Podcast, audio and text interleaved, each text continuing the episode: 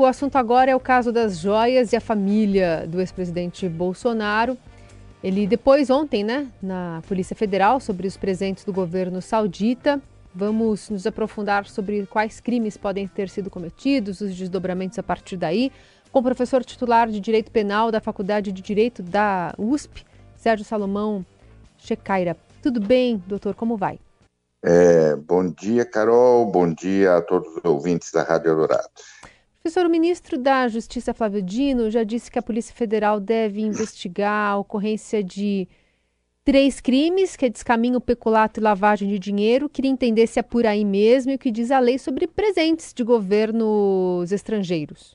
Bom, a primeira coisa que é fundamental é a gente, é, para explicar para os seus ouvintes, é fazer uma diferenciação entre a, a parte que diz respeito a penal e a processo penal.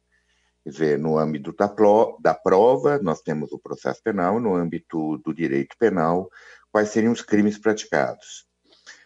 A meu juízo, claramente existe um único crime que a gente pode imputar uh, nessa hipótese ao presidente Bolsonaro, que é o crime de peculato.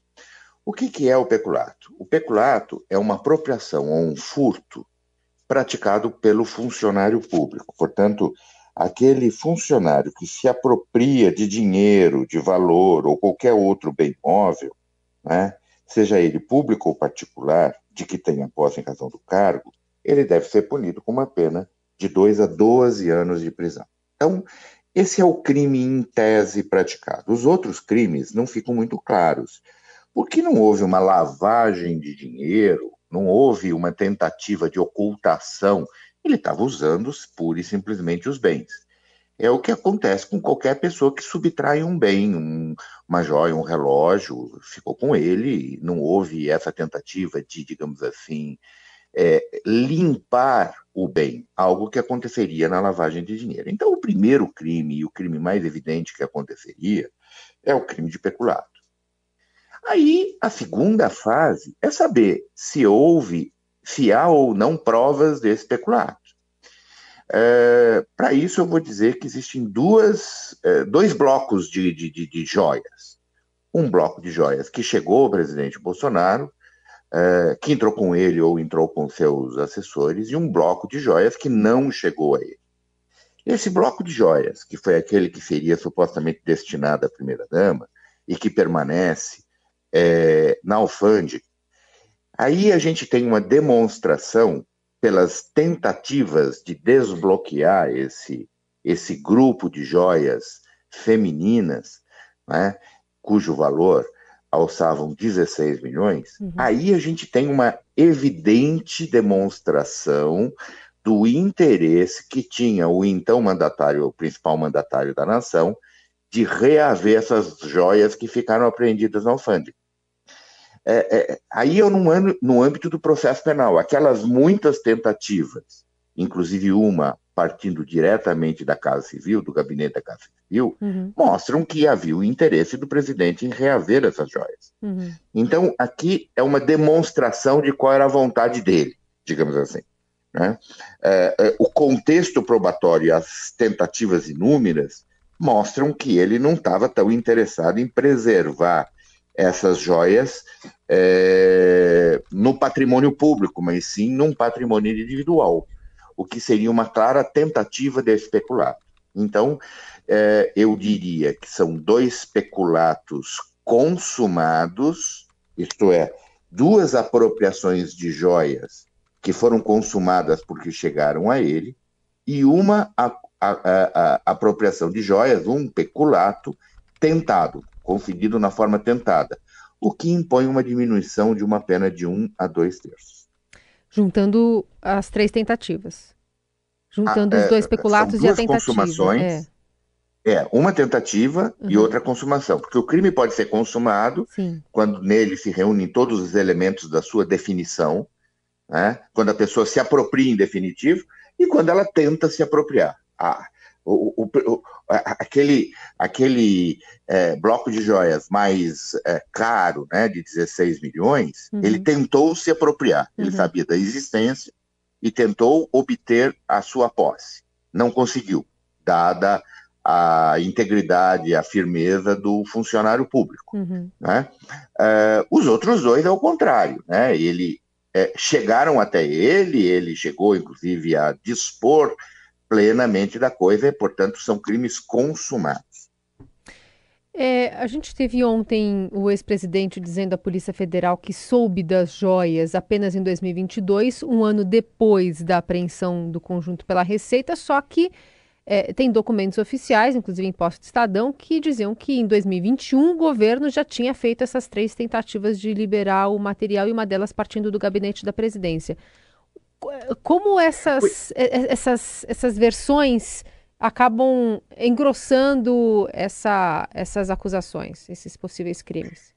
É, pois é, veja, eu sou advogado, além de professor universitário. O advogado tenta tudo aquilo que é possível fazer. Tem certas coisas que não é possível você dar uma solução. Então, você oculta, inventa, não valoriza. As tentativas me parecem vãs. Primeiro, porque elas são contraditórias. E quando você tem documentalmente a demonstração de que algo aconteceu, por exemplo, nós temos cenas filmadas. Né? Nós temos é, é, um, um, funcionário público, é, diga-se de passagem, um funcionário militar, tentando dar uma carteirada no funcionário é, é, é, que detinha as joias e que foi teve um diálogo. Isso está filmado. Então, tentar ocultar aquilo que é mais ou menos óbvio até não é uma tática muito boa para a defesa. Ele poderia dizer que aquilo partiu de algum outro funcionário e não dele, ele poderia dizer outras coisas.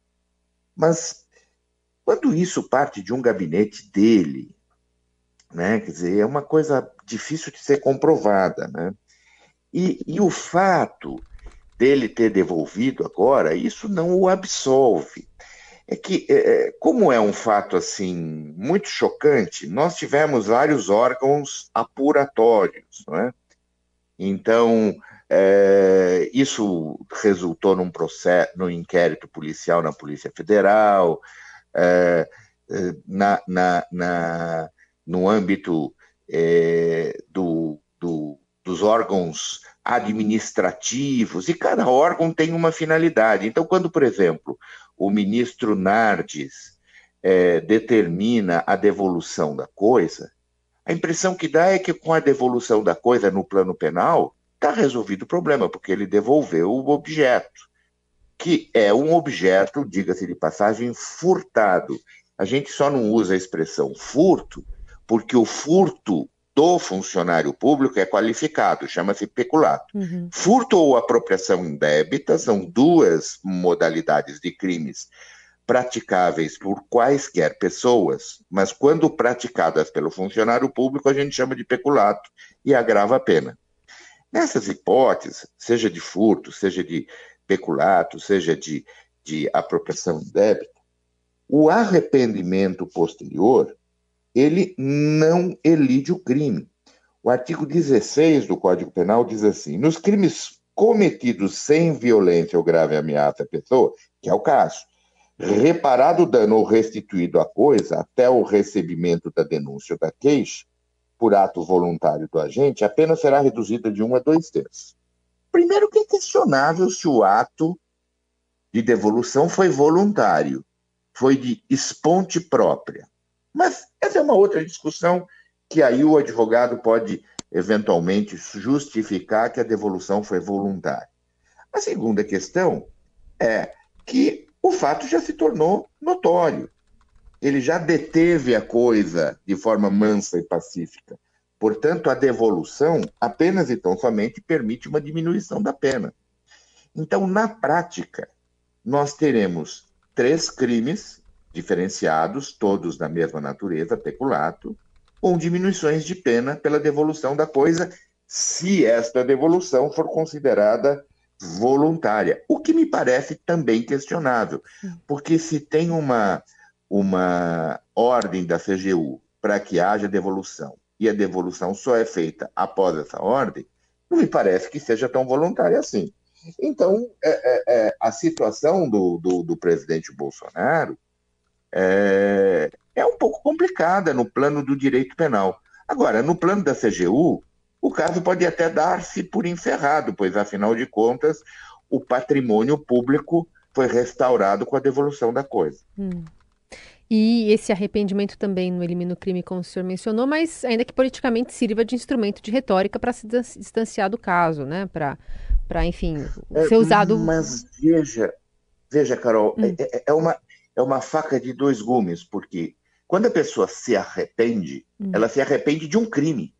Ela não se arrepende de um nada, ela hum. se arrepende de alguma coisa que ela está reconhecendo que aconteceu. Certo. Portanto, o arrependimento posterior é o arrependimento posterior de um crime. É quase que uma confissão expressa de que aquilo aconteceu. Portanto, você não devolve uma coisa que você não entende que foi subtraída. Você só devolve a coisa que você entende que foi subtraída. Portanto, a devolução da coisa é muito ruim para o presidente Bolsonaro, porque é praticamente uma confissão, um ato de confissão. Sim, esteve comigo, né? E agora eu devolvo. O que, que ele pode dizer? Ele pode dizer que ele não sabia que ele tinha que é, devolver é, é, é essa coisa. Quer dizer que é, ele não conhecia a lei e não sabia que ele era, estava obrigado, né, à devolução dos objetos doados pela, uh, uh, pela Arábia Saudita. Mas aí ele cai num outro artigo, e veja aqui, a lei brasileira ela é muito fechadinha no que diz respeito. O artigo 21 diz: o desconhecimento da lei é inexcusável, quer dizer, ninguém pode alegar ignorância da lei para se eximir dela. Porque daqui a pouco o sujeito pula um muro, mata quatro crianças e vai dizer assim: eu não sabia que isso era proibido. Ah, que é, no fundo, o que ele está falando. Eu não sabia que isso é proibido. Eu não sabia que eu tinha que deixar, uh, que eu não. Uh, que eu tinha que deixar com o governo brasileiro umas joiazinhas de 16 milhões. Uhum. Mas qual é a lógica? Que o mandatário da nação, o funcionário público, fique com uma joia de 16 milhões? Isso é um patrimônio público, evidentemente. É diferente de um presentezinho, um regalo que tá, não é? Uma lembrancinha, né? Uhum. Quando a uhum. gente é, vai para esses países estrangeiros, a gente compra um souvenir, né? Eu estou na Inglaterra, eu compro um Big Ben, eu estou na França, eu compro é, é, alguma coisa que mostre que eu estive na França, lembrança da França, Arco do Triunfo, né? que custa 2 dólares, 5 dólares. Hum. Nós não estamos falando disso, nós estamos falando de uma joia de 16 milhões, outra, outro bloco de joias de 500 mil, de 400 mil. É evidente que isso pertence ao patrimônio público. Aliás, esta questão já foi suscitada no governo Lula. Ao final do segundo governo Lula, houve uma devolução bastante grande, uma discussão da temática. Portanto, já se sabia desde aquela época que algumas coisas podem ficar incorporadas ao patrimônio pessoal daquele mandatário que sai do governo e outras deveriam, pelo valor, devem ser devolvidas ao Estado brasileiro, uhum. que é o caso. Então ele não pode alegar o desconhecimento da lei. Ah, eu não sabia que. Não, isso não é permitido. A lei brasileira não permite isso. Portanto, está tudo muito fechadinho. Sim. Né? Agora, no plano das, é, é, é, das provas, talvez, talvez possa ser incriminada a ex-primeira-dama, Michele Bolsonaro, talvez. Sim. Mas o que é evidente é aquilo que estava com o presidente, com o ex-presidente Jair Bolsonaro. Esse é o professor Sérgio Salomão Checaira, que é professor titular de Direito da Faculdade de Direito da USP. Muito obrigada pela participação, viu? Um bom dia e boa Páscoa para o senhor. Eu agradeço. Boa Páscoa para todos os seus ouvintes.